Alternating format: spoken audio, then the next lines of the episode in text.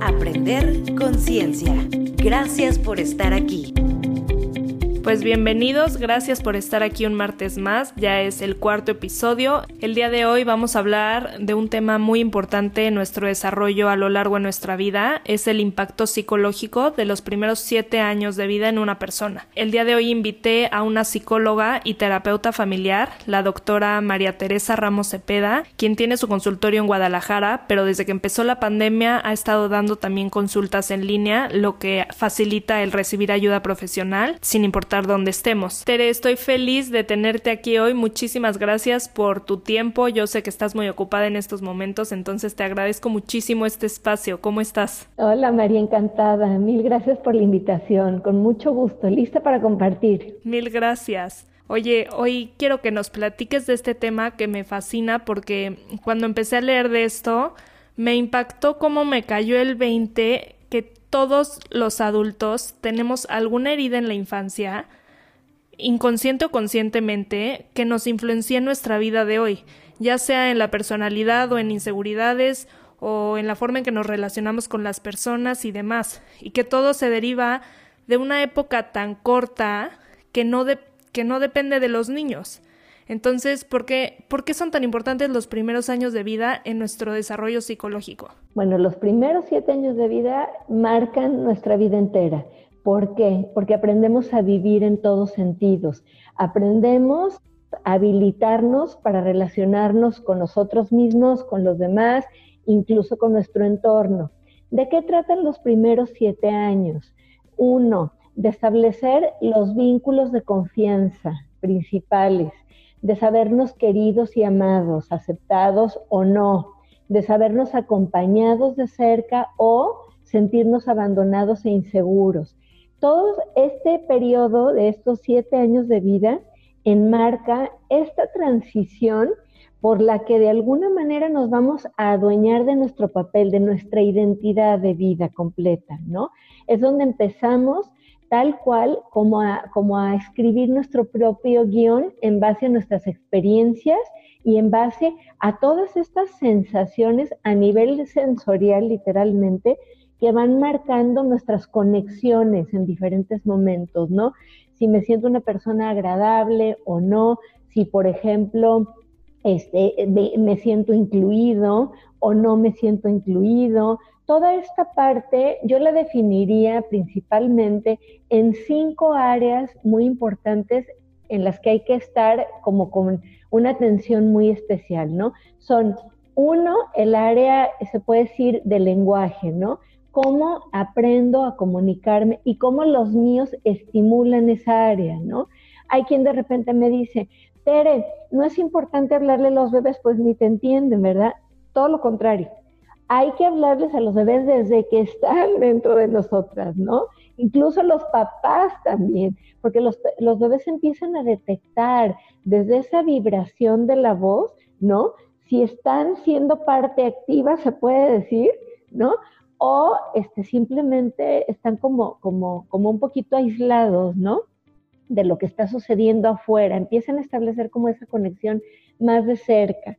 Entonces, la parte del lenguaje es fundamental, estimularla, hablarles, eh, explicarles las cosas. Eh, bueno, ahorita voy a hablar así como en general de los siete años, pero hay muchísimo más que ir definiendo, ¿no? Entonces, es la parte del lenguaje, es la parte también cognitiva. Lo que hacemos en la parte cognitiva es estimular toda esta parte de, cómo un niño empieza a razonar, empieza a entender las cosas, empieza a darse cuenta de, la causa y el efecto de lo que puede él incluso tomar control de hacer y de lo que los adultos también hacen para lograr ciertas cosas, para, lograr que las cosas sucedan, ¿no? Eh, también es muy importante la parte de la socialización.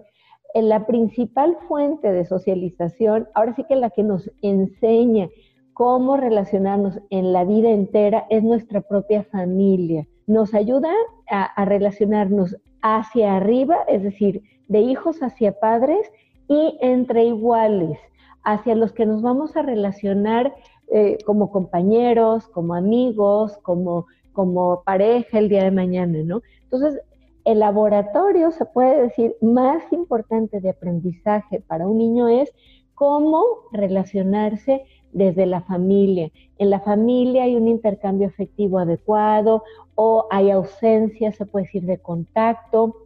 Todo eso empieza a marcar definitivamente el que, el que un niño empiece a sentirse confiado a la hora de dar y recibir, por ejemplo, amor, afecto, eh, ¿no? En esta parte de, de la seguridad con la que es recibido o no, todo eso va enmarcando como, como esta parte de, de, se vale o no se vale, ¿no? Se vale ser yo mismo y ser espontáneo y llegar y abrazar porque así también me han enseñado, o me tengo que reprimir o incluso me amenaza que me toquen, ¿no? Por las diferentes, eh, se puede decir, situaciones que se viven en una familia. Es fundamental. Y luego seguimos con la parte también de la psicomotricidad. Es indispensable atender lo que es la psicomotricidad, tanto gruesa como fina, ¿no? La parte de la psicomotricidad fina es estimular en nuestros hijos el que jueguen mucho en el suelo. Hay de repente papás que me dicen, Tere, ¿qué tanto es eh, necesario que gateen los niños? Sumamente importante, 100% importante. ¿Por qué? Porque la conexión a nivel psicomotriz también tiene que ver con la conexión neurológica y toda esta parte de adueñarme de mí mismo desde que empiezo ese proceso de desplazarme, por ejemplo, para un niño, ¿no? Entonces, cómo sus papás empiezan a crearle las condiciones propicias para que él empiece a desarrollar también su propio cuerpo, ¿no? En esa movilidad, en ese dirigirlo, en ese sentir que se va apropiando de sí mismo, de esa, de esa parte. También obviamente la psicomotricidad fina juega un papel indispensable, todo lo que es que un niño empiece, ¿no? Como a, como a hacer un poquito más precisos sus movimientos con sus manos, ¿no? Eh, todo lo que tiene que ver con, el, que empiece a tomar los objetos, empiece a, ¿no? a dominar los movimientos con la mano. Y hay un sinnúmero de, técnicas y formas en las que él puede ir tomando esta conciencia de también puedo tener movimientos como mucho más este, pequeños que, la parte psicomotriz gruesa que es más amplia y, que le dan y que le den la certeza de como de atinarle y lograr ciertas cosas. En esa parte y también fundamentalmente las habilidades de autoayuda, serían las cinco áreas, ¿no?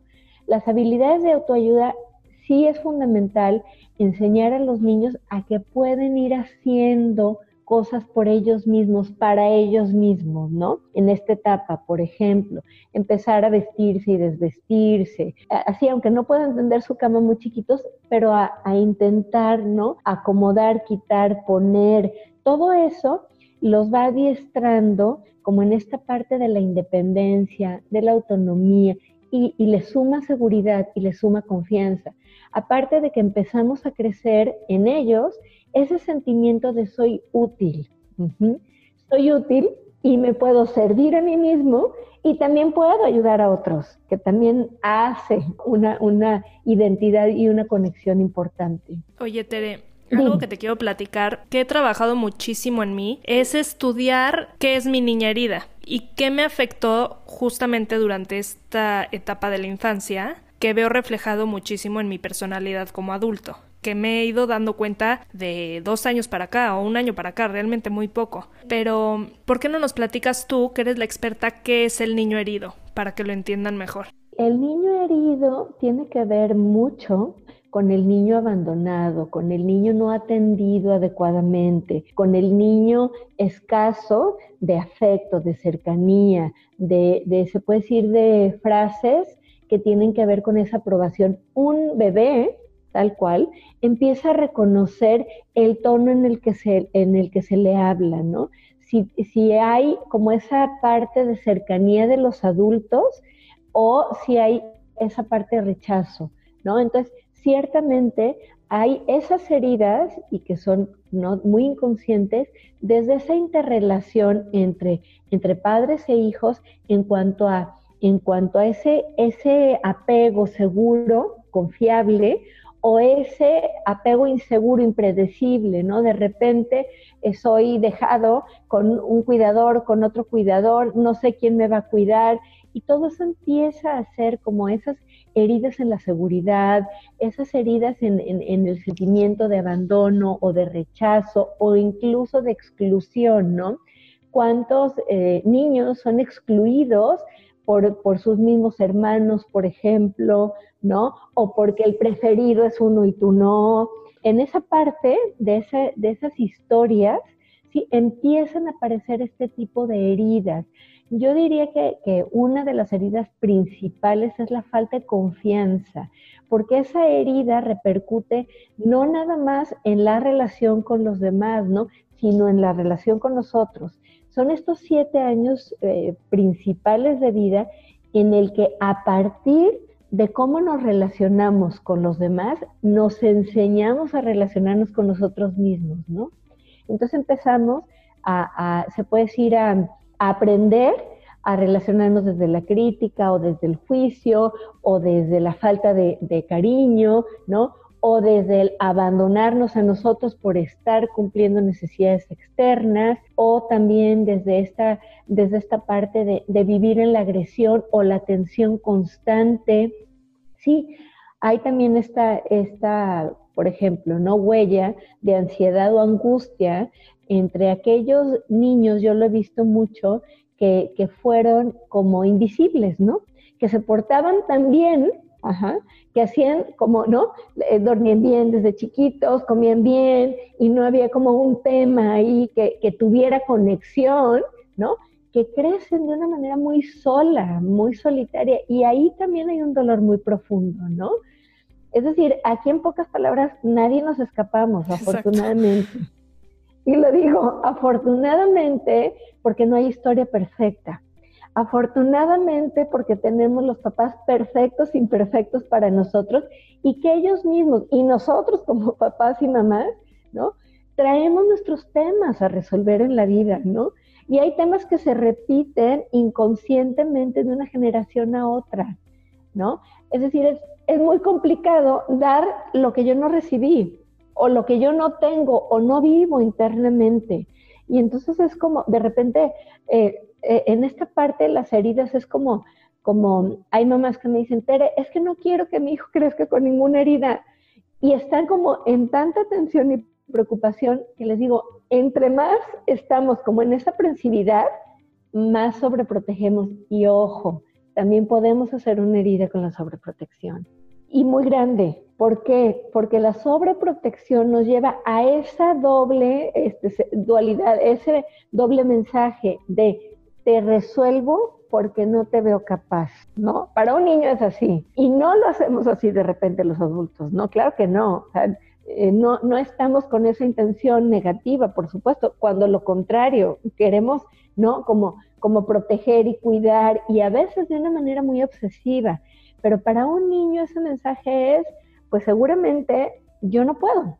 Y entonces, ¿qué pasa? Que luego es, crezco con la idea de que no puedo y entonces son generalmente esos niños que luego vemos como adultos tímidos, retraídos, eh, que tienen todos los recursos este, para ser agradables, para eh, ser exitosos, para todo lo que quieran lograr en la vida, y sin embargo traen como esa dependencia externa de, de necesitar el permiso fuera para poder ser yo.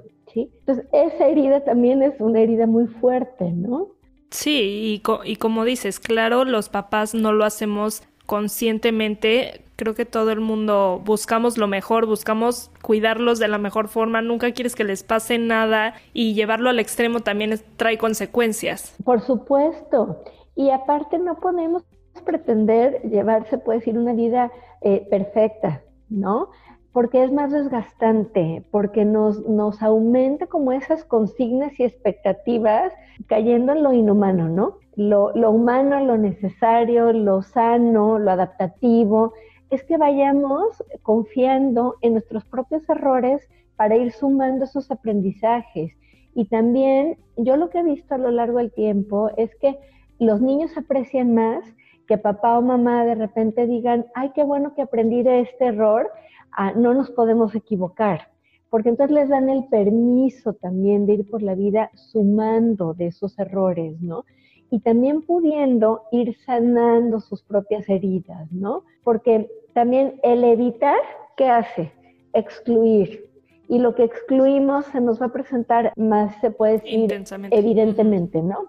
Intensamente, tal cual. Entonces, cuando al contrario incluyo esta parte de mis carencias, esta parte igual de mis fortalezas, pero incluyo y voy pudiendo, ¿no? Como decir, a mí me ha costado trabajo esto en la vida y voy a trabajar en esta parte y voy a intentar esta otra y sé que también me voy a equivocar en esta otra, voy equilibrando y voy también relajándome. Aquí la idea es poder educar disfrutando, poder acompañar en estos siete años de vida primordiales, como, como desde esta, se puede decir, espontaneidad. También algo muy importante, y ahora últimamente, ¿no? De repente sí he encontrado familias que ya no juegan, que no permiten que sus hijos jueguen, por ejemplo, con juegos tan sencillos como como es este hacer cosas manuales en casa, explorar consistencias. Digo, ahora se nos ha complicado un poco con el tema de la pandemia, salir, ¿no? Pero por supuesto que buscar un lugar abierto, ¿no? Y que los chicos estén en contacto con la naturaleza es fundamental, que jueguen con lodo. Ahora, ahora cada vez menos escucho yo niños que son permitidos para enlodarse, ¿no? Que tienen ese permiso para para, para salir, para mojarse con la lluvia, eh, para entrar en ese contacto necesario, esa relación con la vida misma, ¿no? Que es la naturaleza y que es fundamental. Por ejemplo, ahora, ¿no? De repente el otro día me acuerdo que le pregunté a un niño, oye, ¿te gustan las plastilinas? Un chiquito. Y me dice, ¿qué es eso? Y yo, sí, las plastilinas. Me dice, no, es literal, no sé qué es eso. Y yo, ok, pues una plastilina se puede hacer en casa, haciendo una masa, ¿no? Y poniéndole color. Entonces es como, como volver a incentivar esta creatividad. No tenemos que salir a comprar, no podemos hacer muchas cosas en casa que a los niños les despierten, ¿no? Esta parte de, de es posible divertirme con lo mínimo, bueno, hasta incluso, ¿no?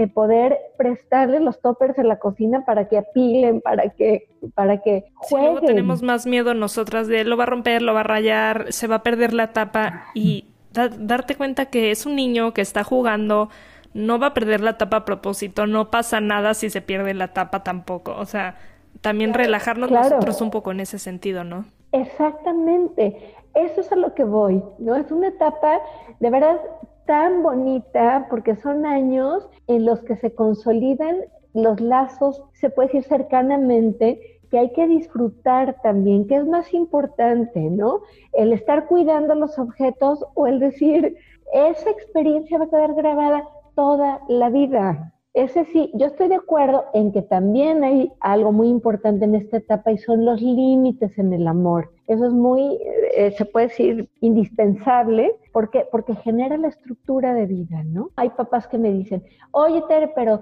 eh, ¿qué tienes si no le digo un no? Yo, si no le dices un no, se lo va a decir la vida y se lo va a decir la vida, ¿no?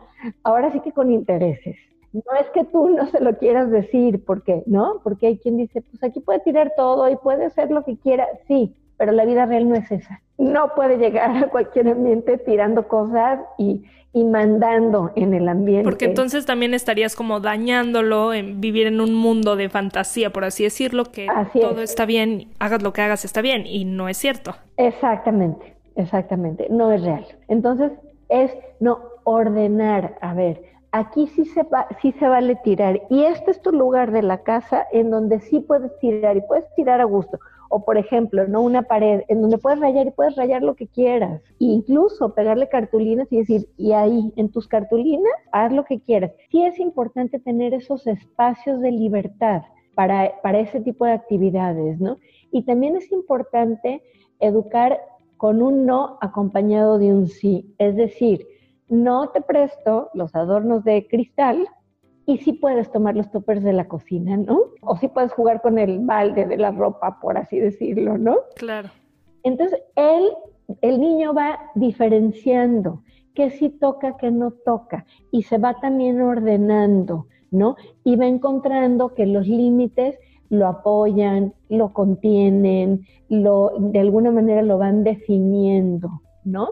Y, esa parte de, de, suavidad y firmeza a la vez, ¿no? De decirlo con palabras suaves, pero sí ser como muy claros y muy, se puede decir, determinados en lo que estamos hablándole a un niño, lo va a hacer a él también manejarse en esa relación internamente, ¿no? Puedo ser amigable conmigo y puedo no perder mi objetivo de vista y puedo no salirme de mi, de mi, tal cual, ¿no? De mi meta. Oye, Tere, algo que dijiste que me encanta es cómo todos nos toca parejo el tener alguna herida de la infancia. Así porque todos somos humanos, porque no, no es con el afán de juzgar porque yo, pobre de mí, ¿qué me pasó de chiquita? Obviamente no pienso que mis papás lo hayan hecho conscientemente, porque también ellos son seres humanos, tuvieron heridas de la infancia, conscientes o inconscientes. Entonces, cuando te das cuenta de que quieres trabajar algo en ti, que es una herida, ¿cómo sanas? ¿Cómo empiezas a sanar tu niño herido? ¿Por dónde? Número uno, reconocer que, que algo está sucediendo internamente, ¿no? que algo está sucediendo internamente, cómo reconocemos cuando nos topamos ante situaciones que nos generan angustia, miedo, preocupación, eh, incluso, ¿no? Como que sobrepasa nuestro nivel de estrés, ¿sí? También, o mucha tristeza, de repente nos encontramos muy tristes y no sabemos conscientemente qué nos pasa, ¿no? ¿Qué nos pasa en, en alguna, se puede decir, situación en especial? Eh, por ejemplo, ahora con el tema de la pandemia están aflorando muchas cosas en el interior que muchas personas no, no habían notado. ¿Por qué? Porque estaban muy hacia afuera.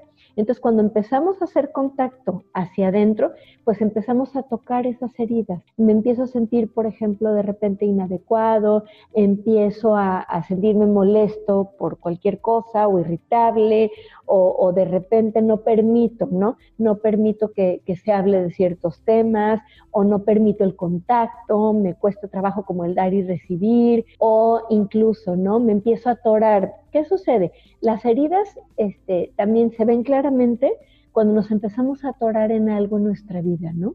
En, algún, en alguna de las áreas importantes de nuestra vida.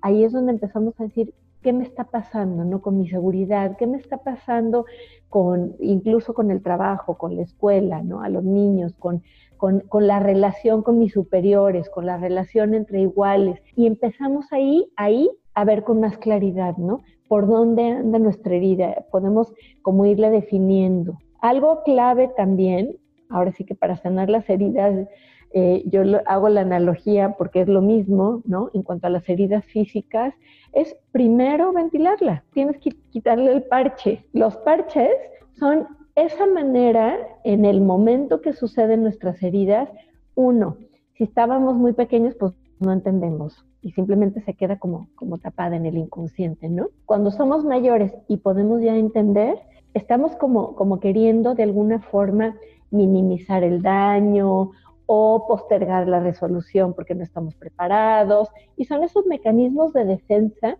que nos llevan como a protegernos, ¿sí? Pero ¿qué sucede cuando nos protegemos demasiado tiempo? Empezamos a limitarnos, ¿no? Cuando yo protejo demasiado una herida, al rato no permito que nadie se me acerque, ¿no? Y al rato empiezo yo a, ¿no? a sentir que cada vez me duele más y que cada vez puedo usar menos, ¿no? Si era antes la mano, al rato es el brazo y al rato me siento ya tensa del hombro, ¿no? Este, metafóricamente hablando. Y llega un momento en que está, me duele la cabeza, ¿no? Porque ya, ya va la tensión como recorriendo. ¿Qué pasa? Va a llegar un momento en que necesitemos abrir, mirar, ¿sí? Y tomar conciencia y decir, ok, ¿qué necesito expresar? Pues si es dolor, dolor dolor, llorar, ¿no? Eh, si es este, el enojo, por ejemplo, si es la frustración, si es el miedo, ok, explorar y limpiar poco a poco, ¿no?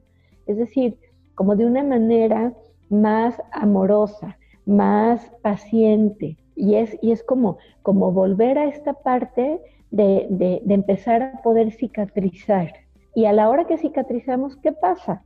Yo puedo hablar de que tengo una herida, pero, pero ya es una cicatriz entonces ya no duele, entonces ya vuelvo a conectarme, entonces ya puedo incluso, ¿no? De dar la mano o yo habilitarme en lo que había estado como, como de alguna manera detenido y puedo fluir otra vez. Ahí es cuando de igual manera en lo emocional empezamos otra vez como a retomar nuestra energía, a retomar esa confianza, esa fuerza, desde ir sanando y cicatrizando nuestras heridas.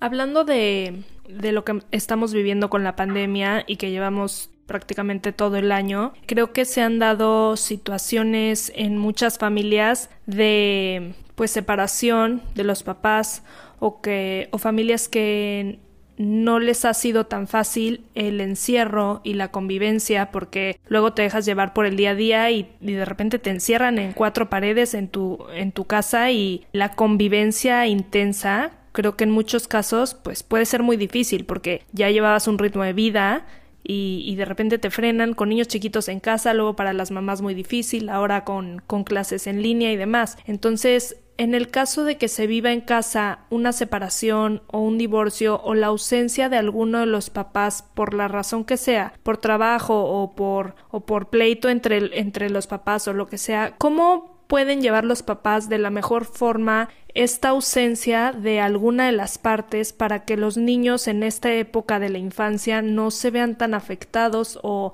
o ayudarlos a, a que no, no sientan que es su culpa o a, o a manejar estas situaciones con niños tan chiquitos. Sí, aquí lo importante y fundamental es que la ausencia física que en un momento dado que una pareja decide no estar junta, no tiene que ser la ausencia emocional que un niño viva. Ahí sí es, se puede decir clave yo conozco niños que han crecido en un momento dado, ¿no? Con, sus papás separados, nada más físicamente, y se sienten completamente vinculados. Y aquí no hay pretexto, no hay quien me dice, no sé, mis hijos viven en una ciudad, yo vivo en otra, pero la conexión está presente, ¿no? La conexión es eh, estar como en esta parte alimentando la relación, ¿no? alimentando en cuestión de comunicación, en cuestión eh, afectiva, ¿sí? Ahora, ciertamente lo que comentas, eh, sí es de tomarse en cuenta. ¿Por qué? Porque el nivel de frustración en las familias eh, obviamente se ha elevado y se ha elevado considerablemente, ¿no? Y eso genera, genera muchos, se puede decir, choques, genera agresión, genera violencia, tristemente, lo he visto ahora muy acentuado, y también genera mucha tristeza, genera, genera esta parte de, me siento triste porque no estoy pudiendo lograr lo que antes lograba, desde tener mi independencia y mi libertad para, para ser yo, ¿no? Aquí la parte importante es saber manejar en la pareja, y si es todo un tema, y vale la pena hablar de eso más a fondo, de, de cómo establecer relaciones positivas en medio de un cambio. Ciertamente sí he visto, ¿no? Eh, casos en los que en los que una pareja se separa e involucran a los hijos, ¿no? Los toman como rehenes o incluso, ¿no? Para, para pelear al otro, a la otra parte. Entonces, se dan muchas situaciones que claro que afectan a un niño, ¿no? Y lo desgastan y también no aparecen como estas heridas de por mi culpa, ¿no? Que mi mamá o mi papá me lo han dicho, se pelearon porque yo no obedecí, porque yo no hice o hice tal cosa. Entonces sí es importantísimo cuidar qué les decimos a nuestros hijos y hacernos responsables como adultos de lo que nada más nos toca a nosotros resolver y ser muy claros con nuestros hijos y decirles, esto no te toca a ti, esto es de papá y mamá y papá te quiere y yo te quiero, y mamá te quiere y yo te quiero, ¿no? Y cuidar muchísimo, eso sí, regla de oro fundamental. Nunca hablar ni descalificar, ni hablar mal ni descalificar a mamá o a papá. ¿Por qué? Porque un niño siente tal cual, yo estoy hecho de mamá y papá, y si mamá habla mal de papá, me lastima a mí si papá habla mal de mamá, me lastima a mí. ¿Por qué? Porque lastima esa lealtad que tiene con los dos. Y un niño no puede darle la razón a papá y a mamá. Y tampoco podemos permitir que se haga una triangulada de relación, en donde se dé que haya una víctima, un victimario y un rescatador, ¿no? Del lado que sea porque luego el niño siente que tiene que rescatar a la víctima o al ¿no? del victimario o de la victimaria y, entra en un conflicto eh, muy fuerte. Así es, que no le toca, muy fuerte y que y, crece luego creyendo que las relaciones tienen que ser así, ¿no? Y que tiene que tomar la batuta para estar resolviendo y eso una persona lo puede desgastar muchísimo en su vida, ¿no?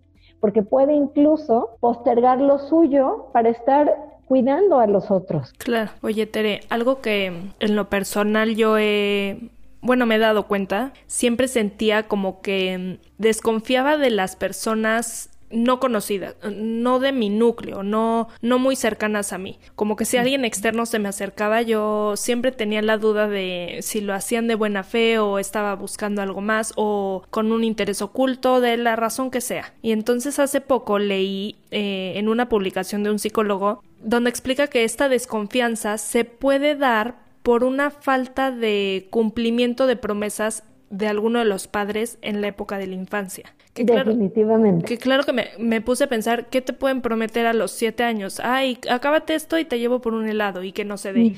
o si, no sé, lo que sea, no te peleas con tu hermana, te compro los colorcitos que viste. Como que no son promesas en ese momento que los papás podrían ver importantes, pero me impactó el decir, claro que yo el día que sea lo repito conmigo para que coma y ya, como que come, se calla y ya se le olvidó el jueguito que le prometí y, fin, pero en él se va quedando marcado. Entonces, ¿qué sabes de esto o cómo lo explicas tú? Así es, tal cual. Yo les digo, y, también, ¿no? Como mamá, esta parte, promete, cumple, y si no, mejor no prometas o también habla, ¿no? Porque hay momentos en los que prometiste algo y no se pudo dar por cuestiones externas, que también sucede, ¿no?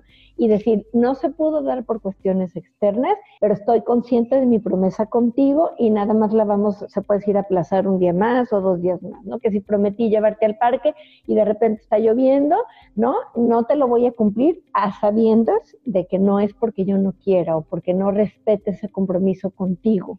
Es muy importante porque ciertamente ahí está la confianza, ¿no? De que algo va a suceder o no va a suceder, o quién sabe si suceda, ¿no? Así. Y luego se establecen esas relaciones en las, en las que hay poco compromiso, ¿no? Porque yo aprendí a que el compromiso no existía. Entonces, si yo aprendí que el compromiso no existía, pues como de dónde voy yo a, ¿no? a establecer una credibilidad también. Y ahí, ciertamente, eh, se puede decir, se ven muy afectados estos niños que luego crecen como adultos, porque luego, ¿qué sucede? Dicen, ¿y por qué el mundo no me cree? ¿Por qué el mundo no confía en mí? ¿Por qué el, el, mundo no me toma en serio? ¿no? Y sí he recibido adultos verdaderamente afectados porque me dicen, hago mi mejor esfuerzo, de veras que, ¿no? Que le echo ganas, este, sí, y el mundo no me cree. ¿Qué está pasando abajo? Tú también pierdes credibilidad en ti acabas perdiendo credibilidad en ti. Totalmente. Creo que yo, o sea, me, me di cuenta de eso. Me sentí un poco como le echo todas las ganas a mis proyectos y siempre he tenido el gusanito de hacer algo por mi cuenta y como que ser muy independiente en ese sentido y nunca veía los resultados que quería. Y entonces hasta que no empecé a investigar en mí y como que ir para adentro y conocerme. Eso es lo que me encanta de esto, el, el entender que puedes sanar cualquier herida, cualquier inseguridad, cualquier miedo que tengas. Es impresionante. Así es. Y a cualquier edad. A mí me encanta recibir personas, bueno, de todas las edades.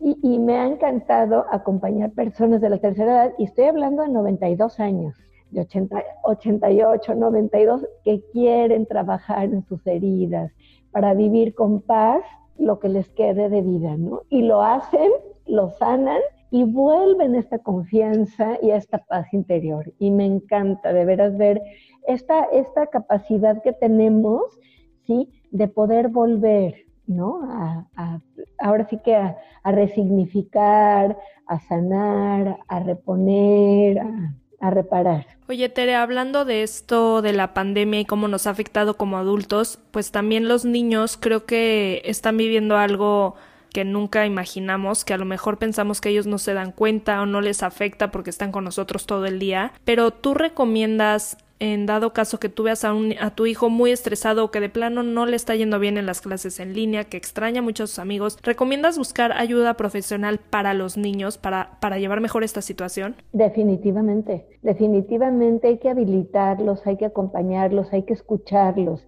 Y sí, yo lo que recomiendo principalmente en la pandemia es que ahora, ¿no? El encuentro y, la parte de la comunicación y el acompañamiento que la familia se puede dar, que no podía antes, o que incluso, ¿no?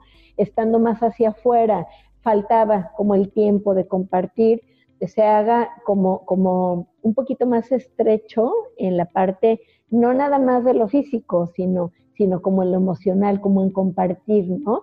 Eh, incluso les, les comento a los papás, comparte cómo te sientes, hoy estoy triste porque hoy ya me cansé de estar encerrado, ¿no? Hoy me siento cansada, cansado, hoy, para que los niños también empiecen, empiecen como a expresar y se, y se vivan libres, ¿no?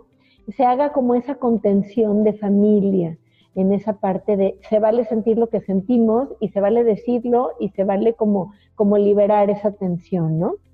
Eso por un lado fundamental. Y por otro lado, sí, cuando no hay esta, se puede decir, porque se vale, ¿no? No hay esta, em, se puede como definir como esta capacidad de encontrarse, porque puede ser amenazante para algunos o porque puede ser eh, incluso, ¿no?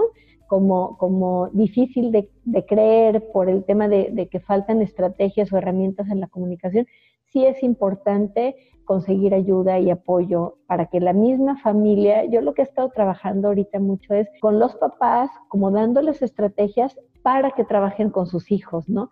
Para que sean este, esta, parte de más eficaces en el desarrollo, ¿no? De, de, sus hijos, en lo, que, en lo que sus conductas van mostrándoles, ¿no?